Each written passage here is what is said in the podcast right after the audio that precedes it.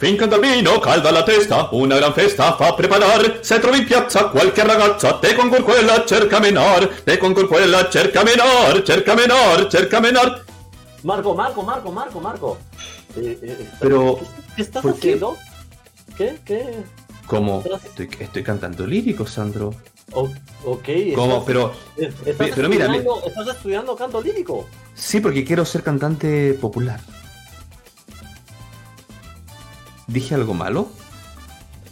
O sea, estás pensando estudiar canto lírico para poder cantar popular. O sea, estamos hablando de para que puedas cantar rock, para que puedas cantar R&B. Claro, por-. Y para, para hacer también guturales como... o- claro, es obvio, porque, porque lo que pasa es que yo, yo leí en internet que para aprender a cantar, independientemente de que quieres cantar lírico popular, tienes que tener la técnica lírica. ¿O no? No, no, no, no es así. ¿Qué, qué, qué pensarán nuestros amigos, nuestros amigos que ya dijimos que no le íbamos a llamar más streamers, sino que les vamos a llamar bobolocos? Nuestros bocolocos. Claro, ¿Qué no- nuestros, que, nuestros queridísimos amigos bocolocos y bocolocas, ¿qué opinan? Para, para cantar, no in- independientemente de si queremos cantar lírico popular, ¿hay que cantar lírico? ¿Hay que tener una base de canto lírico? ¿Qué opinas tú, Sandro? Tú que eres un cantante... Yo, yo te tengo que contar que yo, yo partí cantando lírico. De hecho, mi formación como cantante lírica. Pero tú cantante, tú eres cantante popular, tú eres un vocal coach de canto popular. Entonces, No, pero- cuéntanos, pero- ¿cuál es tu experiencia? Pero, también te tengo, pero también te tengo que contar que sí empecé estudiando, sobre todo porque en, en mi país, una de las cosas que, que- que cuando yo decía voy a quiero estudiar canto, lo que abundaba eran los maestros líricos, o, era o estudiar la carrera en el conservatorio o estudiar de manera particular con, con un maestro lírico.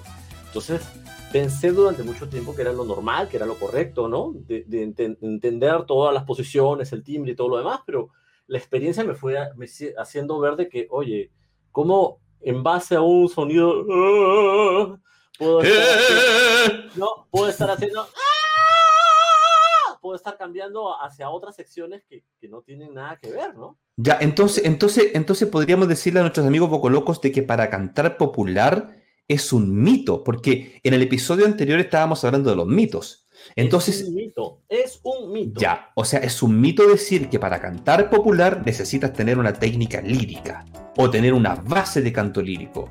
Es un mito. Es. De hecho, de hecho, hay un tema súper importante, eh, Sandro, que tocamos eh, l- en, la- en el episodio anterior, cuando hablábamos de un, concepto que probablemente era un concepto muy poco conocido para nuestros amigos poco locos, que era el proceso del aprendizaje sensorio-motor.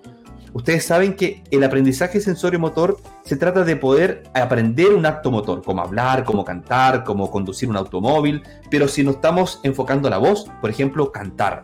La técnica vocal se desarrolla con el ensayo y el error, con la práctica. Pero la ruta más importante para poder desarrollar una técnica vocal es la sensorialidad. Son las sensaciones kinestésicas. Y sin duda que cuando hablamos de sensaciones kinestésicas, que es el alimento para la formación de la técnica vocal, y comparamos las sensaciones que se sienten en el canto popular y las sensaciones que se sienten en la oh, en, la, en, en el lírico, son total y completamente diferentes. Así es, y sobre todo en base a eso podemos partir de una premisa, porque muchos dicen, ¿cuál es la manera correcta de cantar? Existe una forma correcta, es decir, bajar, bajar el, este, la lengua, levantar el velo del paladar, tener este sonoridad, tener la- los labios rectos, ¿no? Bu- buscar, buscar una posición recta de, de- de la quijada en sí. Y la idea, la idea es que existen una infinidad de combinaciones que nosotros vamos desarrollando poco a poco, por las cuales, mientras vamos entendiendo la filosofía de cada género musical, podemos entender cómo crear o diseñar esas combinaciones y después también nuestra creatividad nos tiene que ayudar poco a poco a, a poder a- hacerlo a nuestro favor, ¿no? El hecho... Así es, Sandro. a- ahorita lo que dices, el hecho del, del- del canto lírico de alguna otra manera es un esquema, sí, es un esquema de un género. Y en base a lo que tú aprendes es para ese género. Son gente que se prepara siete años específicamente en una forma de colocar tanto las posiciones de tus músculos, lograr la emisión de un timbre de una determinada manera, perfeccionarlo, porque Así la, es. la característica esencial de, de esta música que le llamamos clásica, la, que es la ópera y todo lo demás, perdura en el tiempo. Y no importa realmente quién sea el que lo cante, porque la de idea hecho, es que ese sonido se mantenga. De hecho, tú estás diciendo algo muy importante, que perduren el tiempo. Uno con esas formas, esas posiciones, ese control muscular, lo que está creando es una memoria muscular para ese tipo de canto. Pero la memoria muscular, a través de las sensaciones que se crean para el canto popular, son, queridísimos amigos pocolocos, totalmente diferentes las sensaciones son muy diferentes. Obviamente que en el canto popular y en el canto lírico hay que respirar, obviamente que hay que fonar, hay que resonar, hay que articular, pero la memoria muscular, el acto motor que se nutre de las sensaciones son caminos súper diferentes. Entonces, para ir cerrando este mito, para poder cantar lírico hay que estudiar lírico y para poder cantar popular, ¿qué hay que hacer, amigo Sandro? Hay que estudiar popular. Obviamente. Bien, cerramos. cerramos. ¿Es verdad o mito? Mito. Bien, oye Sandro, ¿tienes, ¿tienes otro mito por ahí guardadito, escondido que podamos compartir con nuestro querido a, a ver, a ver, a ver, en base a, en, en base a lo que en algún momento me han preguntado viendo cosas, sí, por ejemplo, hay una frase que en algún momento la he recibido tan constantemente que me ponen en alguna transmisión. ¿Cómo canto sin desconectarme? Pero estás hablando como el gallo Claudio, ¿te acuerdas? Yo no sé si en Perú habla el gallo Claudio. ¿Te, acuerdas de, ¿Veían eso, ese, ese dibujo animado del gallo Claudio? ¿Lo veían allá o no? Claro, claro. El gallo Claudio que se, conectaba la voz. bueno, eso técnicamente se llama quiebres tonales. Lo que pasa es que se llama gallitos. Acá, acá en Chile, acá en Chile, ¿no es cierto? El país del pisco, donde se fabrica y es originario el pisco. ¿Cómo? Acá en Chile, donde se fabrica y, se creó el Esa es otra conversación, señores. perdón, perdón, perdón, ya, pero acá, acá, en Chile le llamamos gallitos. ¿Le, llaman también gallitos eso a ustedes allá en Perú, no? El, sí, nosotros le llamamos gallos, gallos, básicamente. Sí. ¿Y, y, qué, qué, qué, es eso de desconectarse? Porque yo, yo, no entiendo ese concepto, pero que gallitos lo entiendo, quiebres tonales, pero ¿qué es desconectarse? ¿Qué es eso, Sandro? Yo asumo que básicamente eh, le pasa a los cantantes que, quieren básicamente tener una conexión entre sus, registros, eh, poder estar ¡ah! de grave a las agudos, pero en algún momento de ese pase de la voz ¡ah! se rompió la unidad de la voz y no saben cómo resolverlo, ¿no? Y eso pasa muchas veces en diversos, diversas canciones o en diversas situaciones, ¿no? Bueno, y entonces ¿Eso es malo que ocurra en el canto? ¿Es malo que se quiebre la voz? ¿Le hace daño a la voz? Yo después te puedo dar mi, mi, versión como fonaudiólogo, pero desde tu punto de vista como vocal coach, ¿es dañino para la voz que se quiebre la voz de un registro a otro, no? En realidad, desde el punto de vista de vocal coach, yo veo que es necesario que experimenten ese tipo de cosas los cantantes no lo veo dañino, lo veo más bien como una situación de defensa del cuerpo ante una situación en la cual su cerebro crea un estrés. Entonces el cerebro asume de que es peligro y de un momento a otro eh, no sabe controlar o mantener la resistencia de las cuerdas y de un momento a otro todo se rompe. Entonces, bueno, el, descontrol de la energía ocasiona eso, porque una persona cree que, no sé, para poder avanzar hay que aumentar y aumentar la energía para poder seguir este, cantando, ¿no? Claro, y tú sabes, Sandro, que, que el tema del quiebre en los registros no es algo que, que haga daño a la voz. El, claro, puede sonar antiestético tal vez. puede sonar feo. Ah, claro, y puede sonar feo, pero eso no daña la voz. Es un mito pensar que los quiebres de registro, los gallitos o los quiebres tonales dañan la voz. No, no, no dañan la voz. ¿Cuándo pueden dañar la voz?